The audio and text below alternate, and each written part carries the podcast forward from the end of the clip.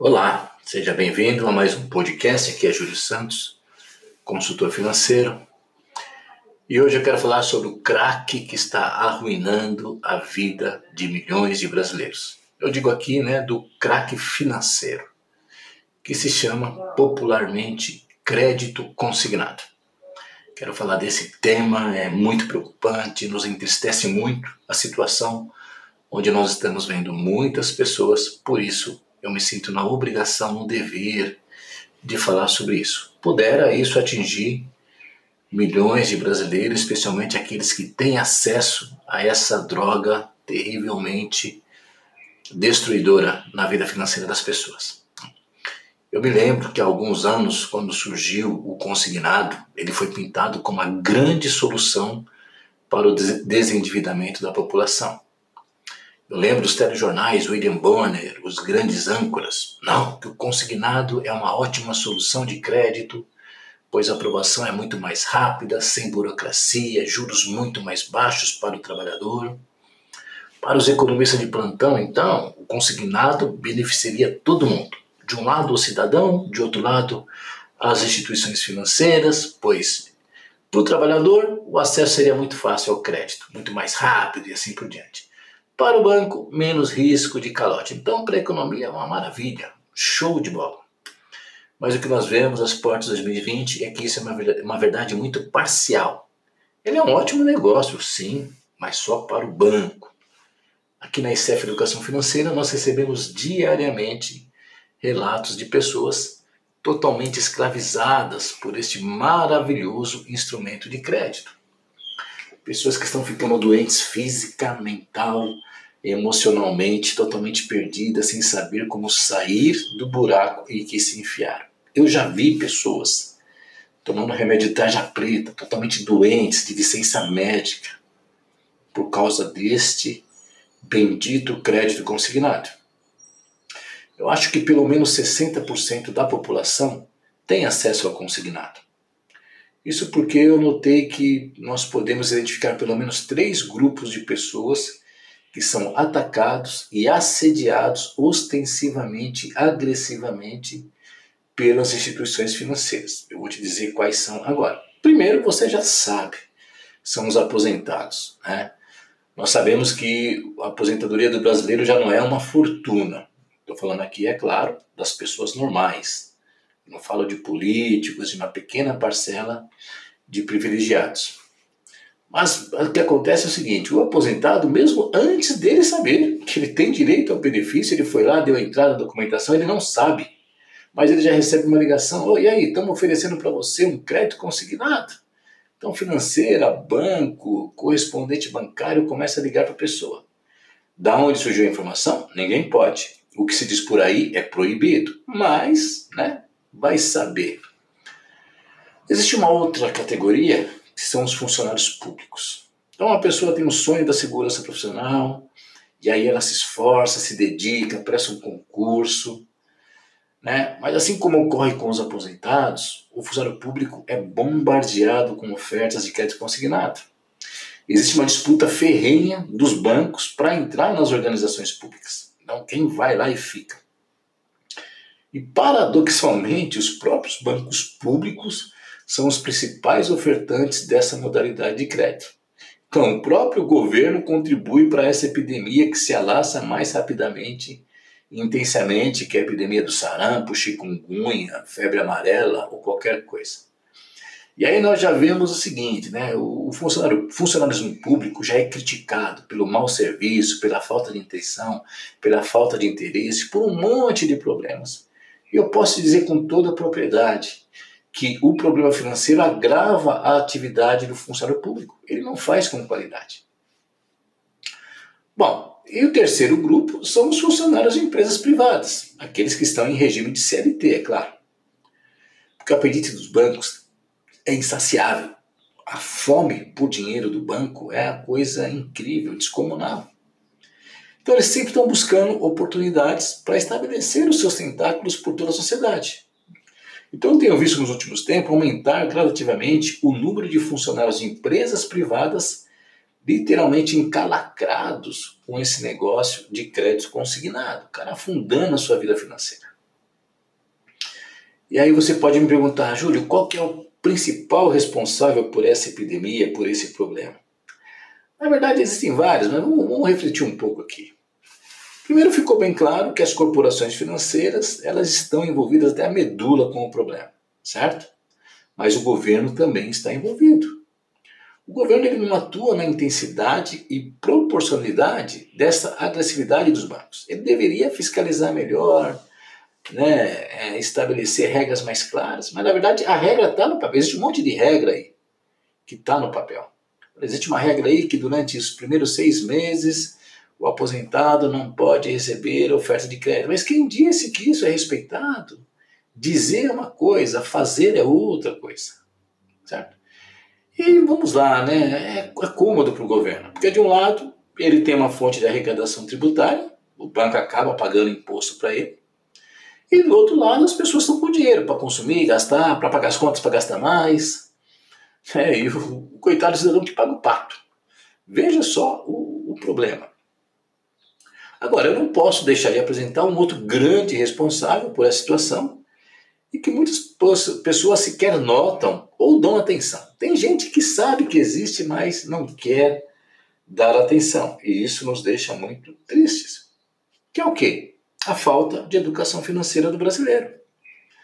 Eu lembro recentemente numa matéria do jornal da Globo, a Renata Lopretti, que é a âncora do jornal, ela disse: Eu fui num evento do Banco Central e os próprios diretores do Banco Central disseram que a educação financeira do brasileiro ela consegue ser pior que a educação formal. Ou seja, eles dizem que o brasileiro sabe menos lidar do que o dinheiro, do que escrever, do que ler, do que fazer conta. É horrível. Isso, isso também demonstra a gravidade da situação. E nós aqui, como especialistas em educação financeira, nós temos que concordar que a quantidade de erros que o brasileiro comete na sua vida financeira é colossal. E aí esses erros acontecem em grande quantidade, ao mesmo tempo e por muito tempo. Assim, ninguém vai progredir, não existe como progredir. O desastre financeiro vai ser praticamente inevitável. E aí o cidadão ele começa a ter comportamento autodestrutivo, né? alguns comportamentos. Então você sabe que quando as pessoas estão em dificuldades em várias áreas, não só na financeira, dificuldade emocional, dificuldade no trabalho, né? uma série de questões, as pessoas não se expõem, elas querem resolver tudo sozinhas, certo? Pode ser por orgulho, por arrogância, por vergonha, por medo, por insegurança, mas é muito difícil alguém aceitar e admitir que não está tendo a competência necessária para equilibrar as contas, no caso da vida financeira. É, admitir que precisa de alguém mais para ajudar. Ela até tem algumas competências, mas são limitadas. E com esse modelo né, autodestrutivo, ela omite do cônjuge, do pai, do filho, dos parentes, do patrão. Ele poderia se expor, mas ele omite, ele fica guardando para si e o resultado é também destruidor. E aí entra a questão da automedicação. Né? Você sabe também os perigos da automedicação. É um hábito que muitas pessoas têm quando ela está doente. Ela quer fazer o seu autodiagnóstico. Não, é só uma dorzinha de cabeça. Ah, é só uma indisposição, acho que eu comi algo ali e tal. E aí ela vai à farmácia e compra um remédio. Ela já se auto... Ó, me dá lá um Benegripe, me dá lá um, um remédio para o estômago aí. Mas o fato é que uma pequena dor de cabeça ela pode ser o início de um tumor de cérebro. Uma, indisposição, uma indisposiçãozinha pode ser um câncer que está surgindo em alguma parte do seu corpo. Então são situações delicadas que deveriam ser submetidas à avaliação de um profissional qualificado, um médico. Somente após esse profissional identificar com precisão qual é o problema de saúde, com exames, com análises, com toda a sua experiência, com todo o seu conhecimento, Somente depois de tudo isso, é que o tratamento deve ser iniciado. E isso não acontece só com remédio. Pode ser, por exemplo, que você precise mudar a rotina de alimentação, voltar a fazer exercício físico, desenvolver atividades que provocam menos desgaste emocional. Então tem doença que ela é psicossomática. Na vida financeira é a mesma coisa. Quando eu estou doente das finanças, é sinal que eu preciso ir a um médico. No caso aqui, um médico de finanças, um profissional qualificado. Pode ser que você tenha apenas uma labirintite financeira câncer terminal. Né? Uma vez uma pessoa disse isso para mim. É.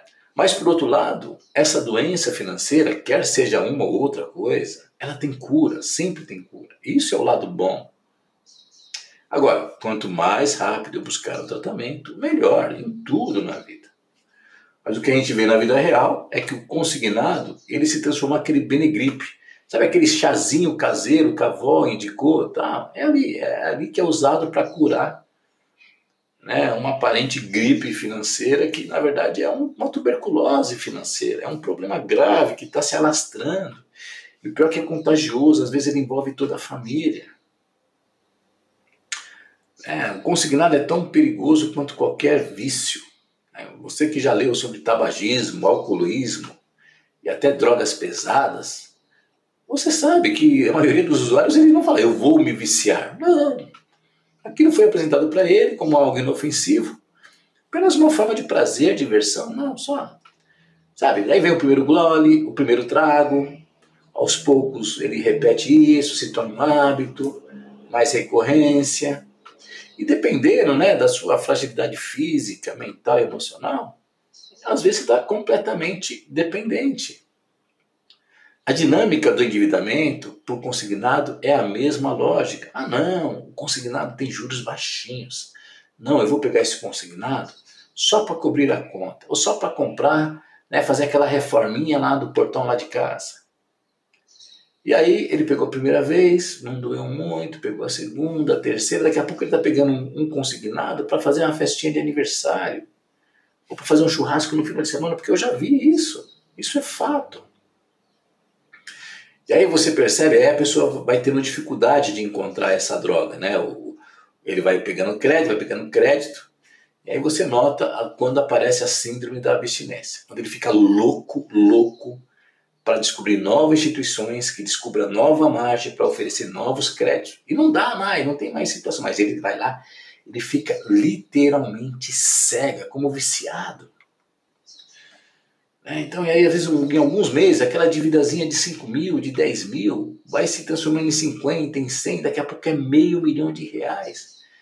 O valor que ele deve no consignado é maior do que o valor da própria casa. Olha só, a gente fica muito chateado, muito triste com isso. A coisa não é brincadeira, não é brincadeira. É muito triste isso. E é claro que o banco ele sabe o calcanhar de Aquiles do cidadão brasileiro. Uma vez eu vi um advogado amigo meu, né, que, Júlio, o maior problema do endividamento é que o cidadão ele é honesto, então ele vai no banco, ele quer pagar, ele quer zerar as coisas. Na ânsia de ter o nome limpo, né, de pagar pelos compromissos que ele assumiu, as pessoas acabam sendo envolvidas pelos apelos sedutores dos gerentes dos bancos. Né? Eles se colocam como salvadores da pátria, dando sugestão, ele olha toda a sua ficha.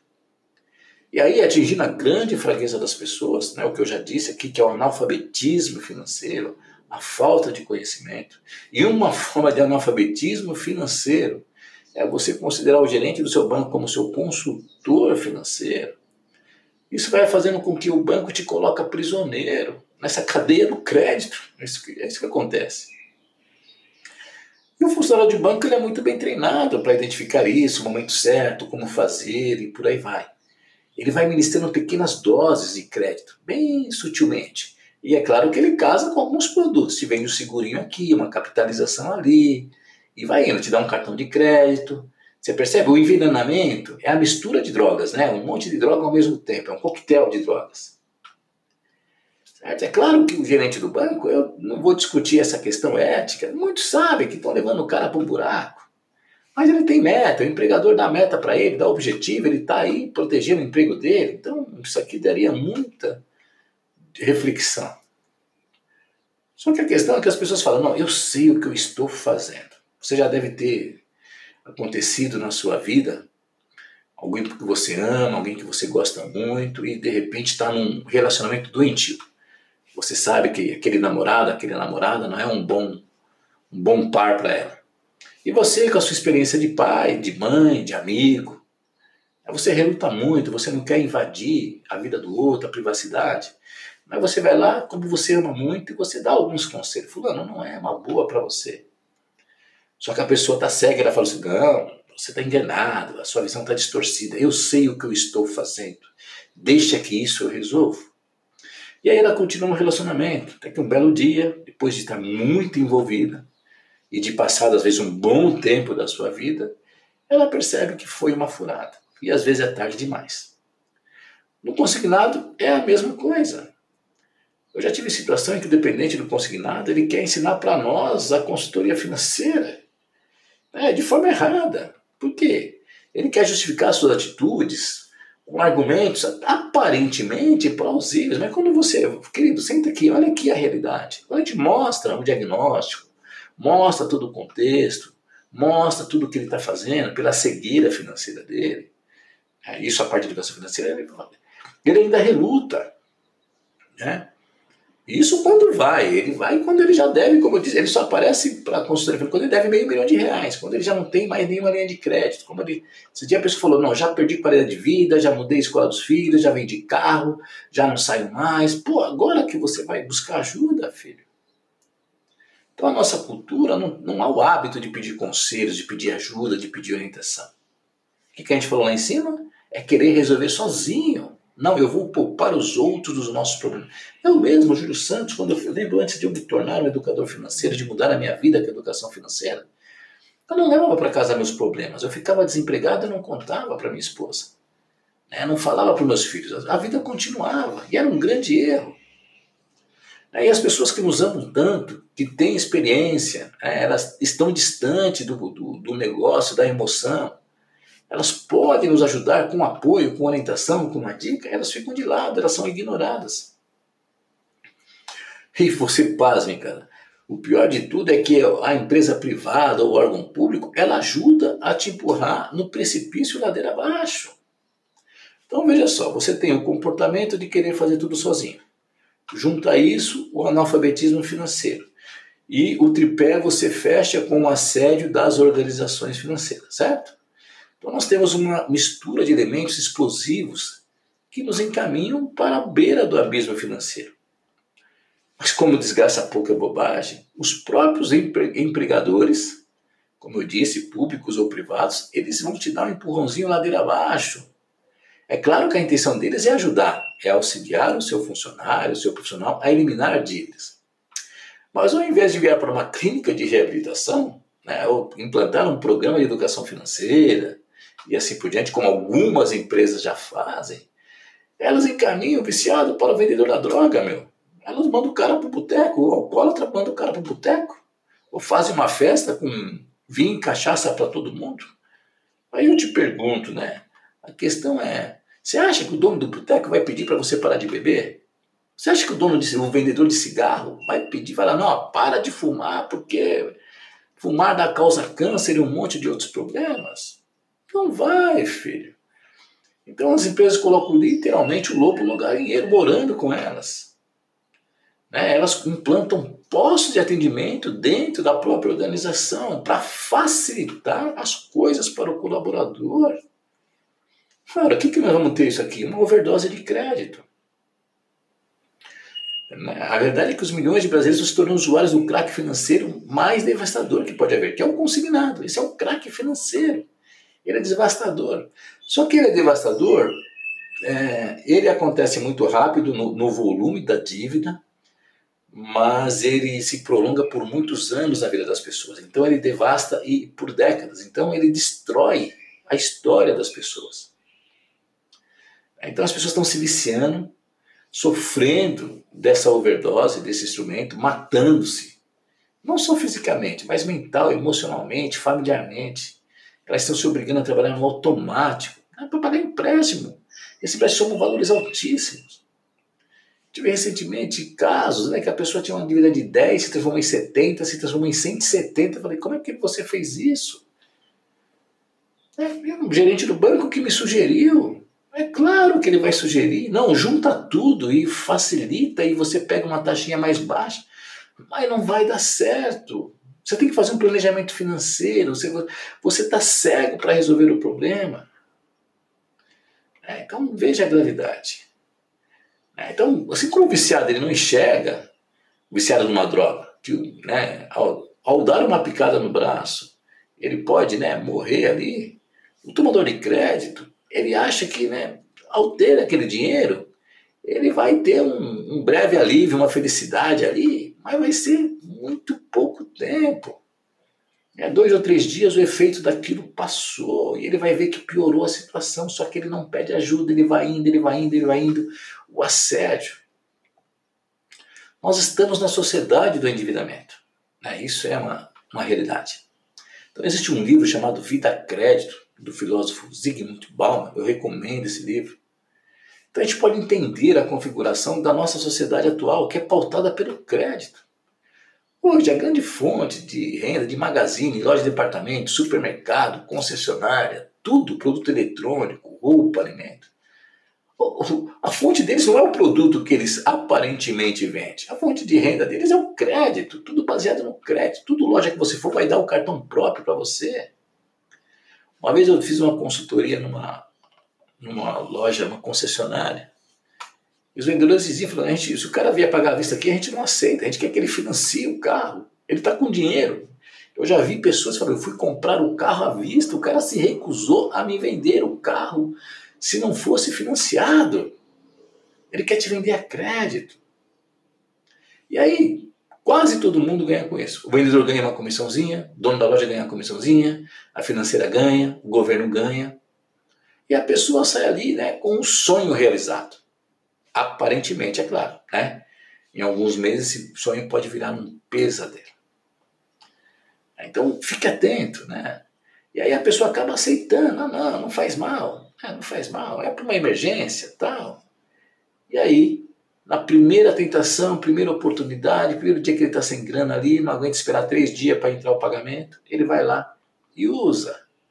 Usou pela segunda, pela terceira, pela décima. E aí, o que, que eu vejo? Nós estamos numa sociedade escrava de dívidas. As pessoas estão literalmente escravas das dívidas. Então, nós, quando estudamos lá no ensino médio, né, a abolição da escravatura, a Princesa Isabel, oh, que legal, tá. Mas hoje, em pleno século XXI, nós temos um novo modelo de escravidão que atinge não só os negros, mas os brancos, os ricos, os que têm estudo, homens, mulheres, jovens, né, pessoas trabalhadoras, todo mundo está sendo. Tem uma notícia que recentemente 65 milhões dos brasileiros estão negativados. Negativados. Aí você pega mais 30 milhões que não estão negativados, mas estão endividados, então 90 milhões. Aí você tem mais uns 30, 40 milhões que ficam zero a zero. Pronto. Você lotou a sociedade economicamente ativa, não está feliz, está às portas. Se não está endividada, está às portas das dívidas. Né? É algo doentio, é uma epidemia gravíssima. Né? Então, o que que eu tô, por que, que eu estou te falando isso? nós somos aqui, eu e a minha equipe, nós somos educadores financeiros. A gente não fica vendendo crédito, seguro, investimentos para as pessoas. Aliás, muita financeira nos liga que não, ó, você oferece para o seu cliente um crédito consignado, um financiamento.